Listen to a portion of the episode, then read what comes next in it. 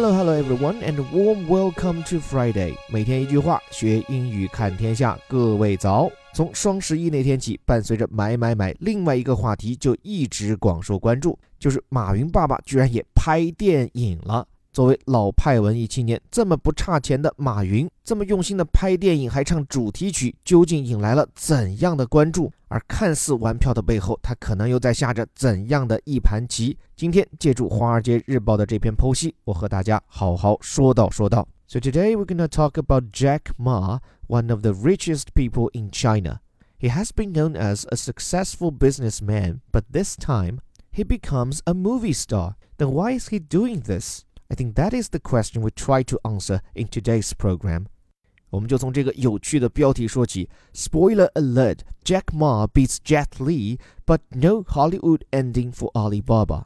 按字面来翻译，说是剧透警告：马云打败了李连杰，但是对阿里巴巴来说却没有一个好莱坞式的结局。 我们先来把标题当中的语言问题解决了，再来看怎么把这翻译效果提升到信达雅。这里面首当其冲的单词 spoiler alert，alert 指的是警告。这个 spoiler 是什么意思呢？我们知道 spoil 这个词本来就有破坏甚至是宠溺的感觉，而破坏的东西其实放在电影当中，这就是我们经常提到的一个词剧透，所以连在一起 spoiler alert 剧透警告。或者换成更符合我们刷朋友圈时看到的说法，就是内有剧透渗入。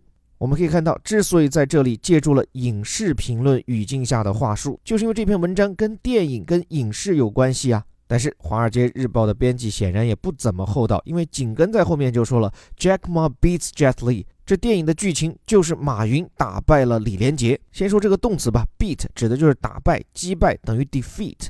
而这两个人物 Jack Ma 和 Jet Li。放在一起有没有觉得很有意思？首先，这俩人都是中国人，而且是广为世界人民所熟知的中国人。一个是中国曾经的首富马云，另一个是功夫明星李连杰。而且啊，这两个人都还使用了一个英文名，而且这两个英文名都是 J 字母打头的。所以这也是我们头条学员非常熟悉的英文当中的一种修辞表述，叫做押头韵 （alliteration）。所以你看，两个人名加一个动词，就把这部攻守道的剧情整整给我们剧透了。所以按照电影的剧情，是马云击败了李连杰。但是你看转折来了，重点总在 but 后嘛。No Hollywood ending for Alibaba。话锋一转，从马云转到了阿里巴巴，说但是对于阿里巴巴来说，却没有一个好莱坞式的结局。什么叫做 Hollywood ending？很好理解嘛，就是大团圆。So Hollywood ending means a good ending。所以你看，整个标题各种指代、各种修辞、潜台词非常丰富。我们如果把它翻译的更精彩一点，应该可以说叫剧透渗入。在电影里，马云最终击败了李连杰，但对于他的阿里巴巴来说，在业务发展中却没办法取得像电影当中那样的好莱坞式的圆满结局。So let's look into Jack Ma's Alibaba and see what's happening there. 我们来看一下具体发生了什么。Alibaba's Jack Ma is burnishing his fame by starring in a martial arts film that topped 100 million viewers online in just a few days。说阿里巴巴的马云又在积攒他的人气，他主演的一部武术电影在数天时间内观看量就突破了一个亿。这里面比较扎眼的几个说法，首先，burnish one's fame，burnish means polish，这个词的本意呢，指的是蹭光、蹭亮。而 fame 呢，我们知道表示的是名声、名望。So burnish one's fame means you try to increase one's fame or try to make someone even more famous。所以现在马云爸爸又人气看涨，通过什么呢？By starring in a martial arts film。这个 star 在这里明显是一个动词，表示的是担纲主演。那这个词翻译成中文呢，现在有好多花里胡哨的表述。特别你看，现在很多国内的电影、电视啊，他在片头里面既有领衔主演，还有一大堆的人呢叫做主演。但其实大家都明白吗？领衔主演才叫主演，剩下那群还叫主演的，分明就是配演，是配角。只是很多时候为了票房，在营销上玩这种文字游戏罢了。但是现在呢，很多这样的片头又喜欢配上英文字幕，所以你会看到很有意思的一个现象：中文叫领衔主演，主演，但其实换到英语都是这里看到这个词 starring。那后面马云主演的这部片子是一部 martial arts film 武术片，也可以把这个词换成叫做 kung fu c o n g f u 功夫片、武术片，这是中国给世界电影贡献的一个特殊的门类。当然，如果不强调这是中式武打，你也可以把动作片统称叫做 action movie。那么现在由影视新星马云主演的这部电影票房如何呢？后面说了，that topped one hundred million views online。that 指的就是前面这个电影嘛。top 这个地方是一个动词，表示的是超过，exceed，e x c e e d 这个意思。超过了多少呢？one hundred million，也就是一亿的 view 这个词表示的是观看量，所以超过一亿次的观看。In just a few days，仅仅数天之内，所以至少从观影量来看，这部电影是成功的。但是，but 转折来了，His internet stardom won't be enough to rescue his struggling entertainment business。就说马老板在互联网上的星光熠熠，不足以拯救他家正在挣扎中的娱乐事业版图。这里这个 stardom 就是 star 加上 dom，表示的就是成为明星的那种状态嘛。The state of being a star。这里说 won't be enough to do something，不足以怎么样呢？Rescue 拯救等于 save，拯救什么呢？He's struggling entertainment business 娱乐事业，这个 business 呢其实就是一个生意嘛。但我看好多公司就是根据这个英语 business，把一些企业的部门就分成叫什么什么事业部，言下之意可能是希望员工把这门生意做成事业。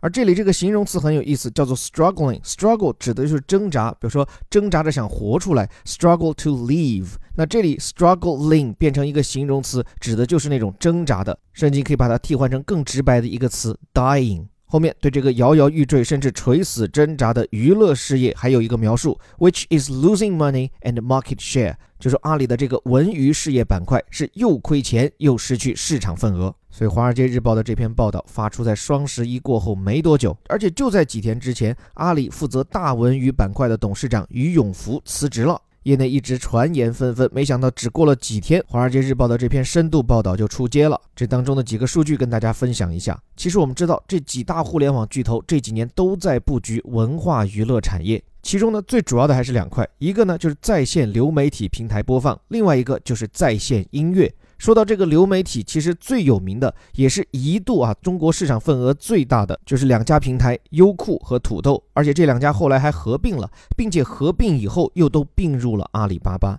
但是现在光是按照每月的活用用户这个数据来统计的话，用户最多的还是百度旗下的爱奇艺，有将近五千万人。在紧跟其后的是腾讯视频，也差不多有四千七百万的活跃用户。而优酷、土豆加在一起只有三千六百万。另外，在在线音乐市场上，腾讯旗下的 QQ 音乐肯定是一骑绝尘，它的用户数量是达到了一点八亿。比其他竞争对手要高出一大截，而排在第二位的是网易云音乐，有六千万，也还是不错了。而一度风头很盛的阿里旗下的虾米音乐，现在的用户数量只有一千三百万。所以在跟老对手腾讯的争夺战中，阿里不仅是在自己有优势的优酷、土豆这块败下阵来，而且还在别家占优势的在线音乐领域被对手甩出更远。现在 QQ 音乐的市占率已经高达百分之七十五，把虾米音乐远远的甩在了身后。而且还不只是在线上，早在二零一四年的时候，阿里巴巴就砸下了八亿美元之巨，通过收购的方式进军阿里影业。但是成立三年以来，好作品可以说乏善可陈。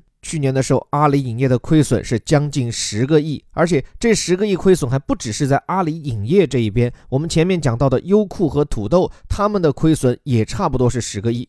于是我们就好理解为什么今年的双十一，马云要积极的为一部电影站台，甚至不惜亲自上阵，而且这部二十二分钟的短片也只放在他们家的优酷土豆网上播映。并且还勇于挑战，和天后王菲一起合作了电影主题曲，也是只放在他们家的虾米音乐上播放。所以，作为一位精明的商人，所谓的玩票，所谓的对太极文化的热情，都不足以掩盖马云出道演电影的根本初心，那就是急于要搭上自己博眼球出位，拯救正在下沉的阿里巴巴的文娱板块。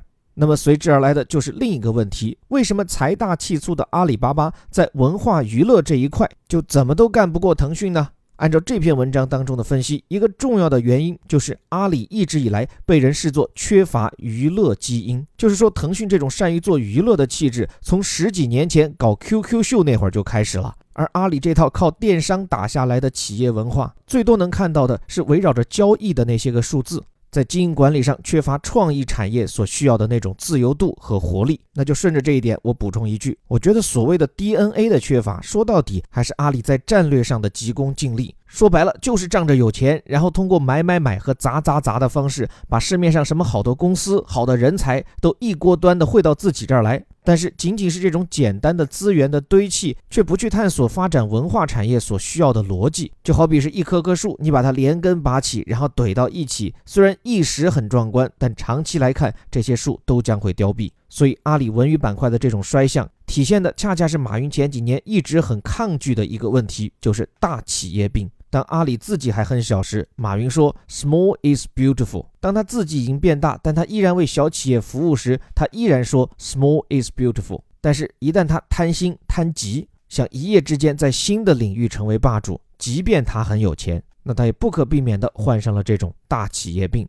不过最后的最后，还是要为阿里证明，因为也不是他一家犯了这种毛病。你比如像前几年的腾讯，不也一直试图要进军电商领域吗？最后不仅折戟沉沙，还心甘情愿地把自己的流量接口让给了后来居上的京东。所以，作为一家大到像 BAT 这样的企业，这个大的好处还是很明显嘛，就是大了以后，哪怕你犯犯错误，跌个跟头，也还是不至于伤筋动骨。再或者你仍然不服输，创始人出来拍个电影，那分分钟依然还是能引来亿万眼球的关注。不过，比起戏中剧情更精彩的江湖，正是这未完待续的文娱霸主之争。这里是带你看懂世界顶尖报刊头版头条的虎哥微头条。昨天关于谁是中国卡通的代表人物，看到大家很有意思的留言，看上去好像还是行侠仗义、聪明智慧，但是有点猴急的孙悟空票数最高。那今天我们也布置一道没有标准答案的题目，就是你觉得在文化娱乐方面，为什么阿里就做不过腾讯？或者你有什么想法，还可以过来给马爸爸支支招。对了，我们新一期的晨读营又开始报名了，这周没有赶上的小伙伴，下周务必加入。这是一个免费的活动，主要为了督促大家不仅仅是听我讲，也能够自己张张口。俗话说得好，每天一句话，我们学英语看天下。我是林伯虎，我们下周见。